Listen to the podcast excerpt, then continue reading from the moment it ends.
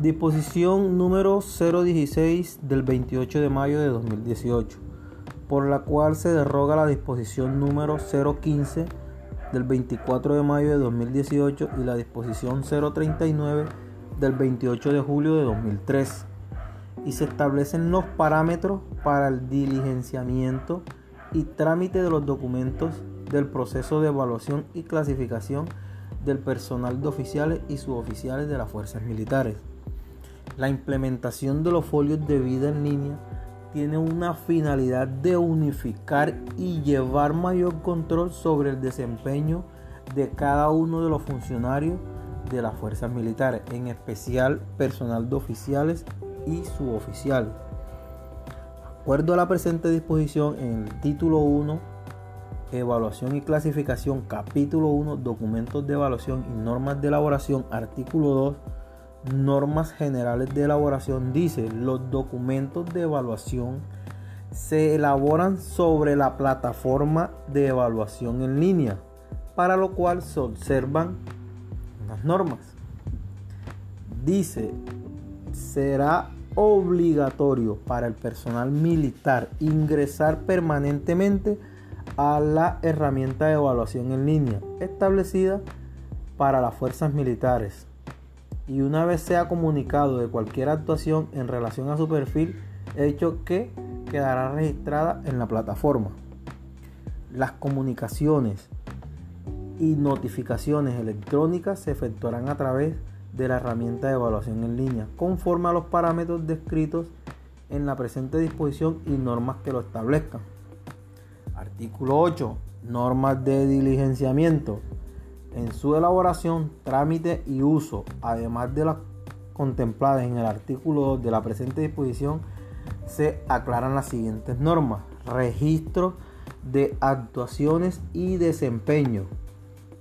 El evaluador registrará las actuaciones y desempeños positivos y negativos a través de anotaciones permanentes que le permitan elaborar el concepto mensual o bimestral.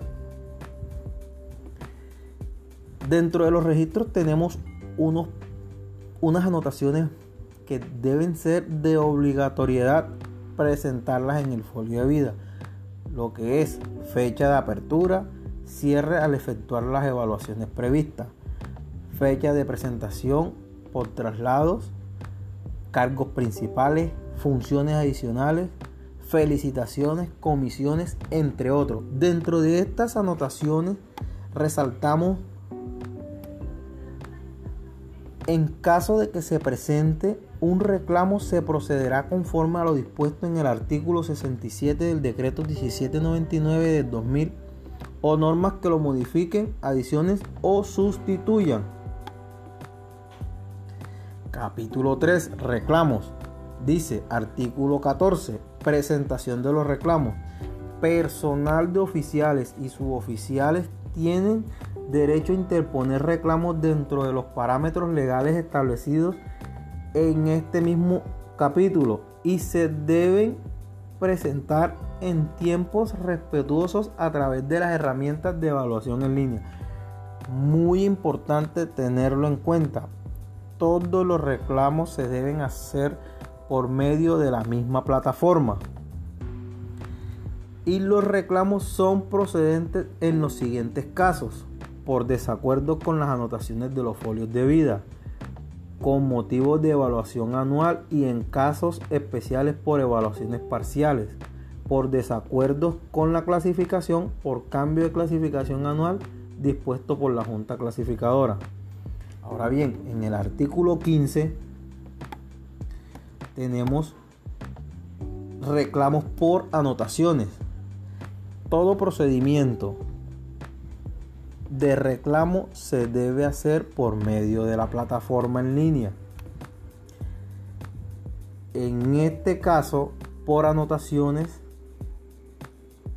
se procederá a hacer el reclamo y a sustentar dentro de los tres días hábiles contados a partir del día siguiente a la notificación, con la opción de adjuntar los soportes respectivos y la autoridad evaluadora como tal tendrá 24 horas hábiles. Recuerden, 24 horas hábiles a partir de la hora de notificación del recibido.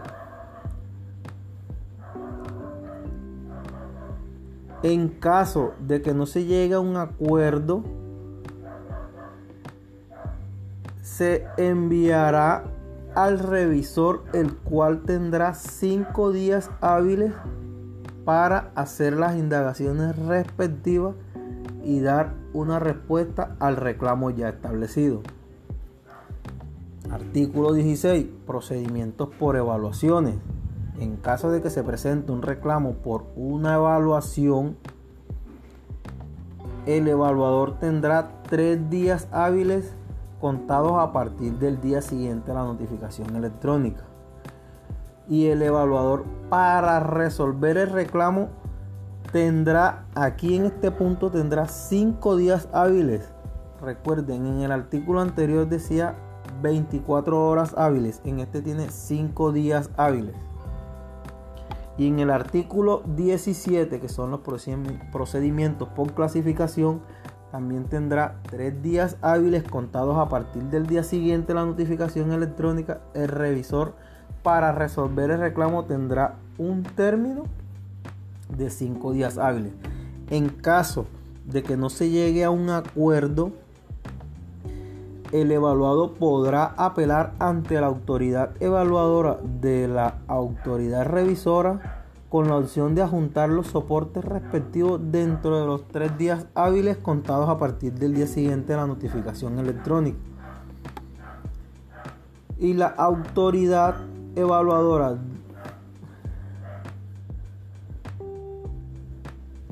de la autoridad revisora resolverá en forma definitiva dentro de los términos de cinco días hábiles siguientes a la presentación de la petición.